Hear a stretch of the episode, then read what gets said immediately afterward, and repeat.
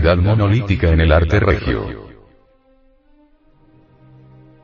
Emmanuel Kant, el gran filósofo alemán, demostró en su gran obra titulada La crítica de la razón pura la posibilidad de una lógica trascendental. Muchos siglos antes de Bacon y de Aristóteles, en las sagradas escrituras de los indostanes, se le entregaron a la humanidad las fórmulas de una lógica superior, trascendental, que en sí mismas tienen el poder de abrir las formidables puertas del misterio. La filosofía esotérica jamás creyó en la infalibilidad y omnipotencia totalitaria de la lógica aristotélica. Es necesario comprender, es urgente saber, que la lógica superior existió antes de que los métodos deductivo e inductivo fueran formulados. La lógica trascendental es la lógica de la intuición, la lógica del infinito, la lógica del éxtasis. Todo investigador esoterista podrá encontrar esa lógica superior en los trabajos de Plotino en aquel precioso estudio que trata de la belleza inteligible. Pedro Ouspensky dice, He llamado a este sistema de lógica superior, Tertium Organum, porque para nosotros es el tercer canon, tercer instrumento, del pensamiento después de los de Aristóteles y Bacon. El primero fue el organon, el segundo el novum organum. Pero el tercero existía ya antes que el primero. Resulta claro comprender que el hombre con esta llave de la mente en su poder, puede y debe abrir la puerta maravillosa del mundo de las causas cósmicas, sin temor alguno. Hemos podido evidenciar a través de muchos años de observación y experiencia, que el éxtasis auténtico se procesa dentro de leyes matemáticas y lógicas. Recordemos en primer lugar eso que muy acertadamente se llama unidad de la experiencia mística. Durante el estado de arrobamiento sagrado, todos los místicos del arte regionóstico sienten concretamente algo común, con un sentido semejante y con lazos inconfundibles de idéntico carácter.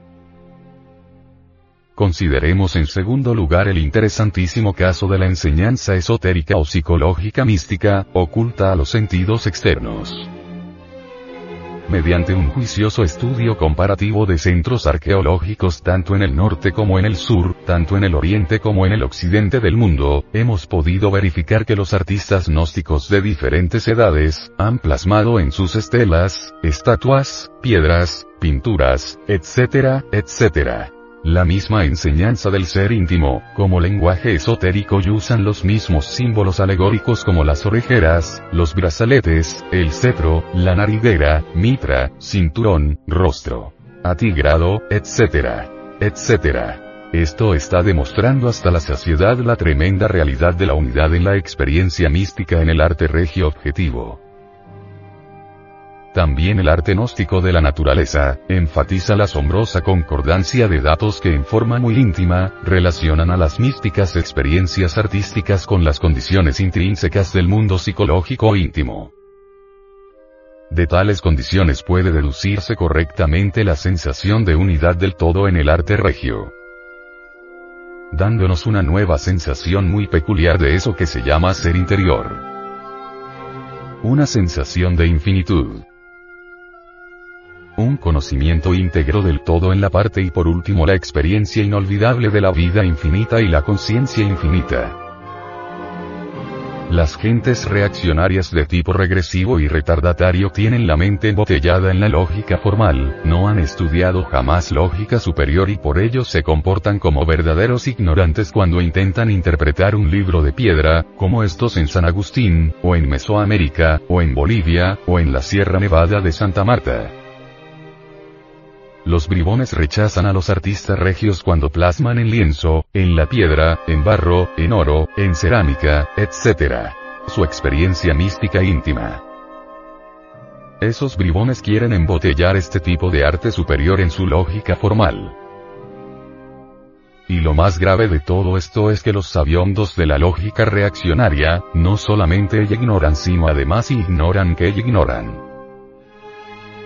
Calificar de ilógicos los datos de la experiencia mística en el arte regio es ciertamente el colmo de la ignorancia. El esoterismo del arte puro se fundamenta en la experiencia mística y esta última está sometida a las matemáticas de los números transfinitos y a las leyes inconfundibles de la lógica superior. Solo mediante una mente integrada, y no una mente dispersa y conflictiva, de tipo legítimamente solar puede lograrse el pleno desarrollo del centro mental superior. Los artistas objetivos agustinianos como todos los artistas regios que elaboraron estelas semejantes alrededor del planeta, lograron plasmar la doctrina del Buda interior, del ser íntimo, porque poseían una mente integrada. Eran hombres solares. Auténticos.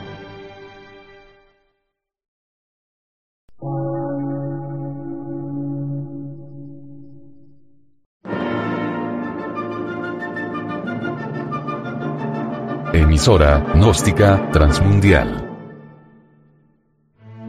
Por una nueva civilización y una nueva cultura, sobre la faz de la Tierra.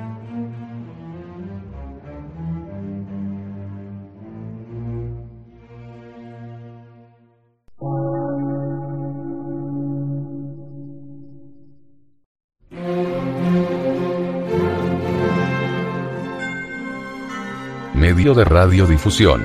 Científico, artístico, místico y filosófico. De la Asociación Colombiana de Centros de Estudios Gnósticos, Antropológicos, Psicológicos y Culturales. A. C.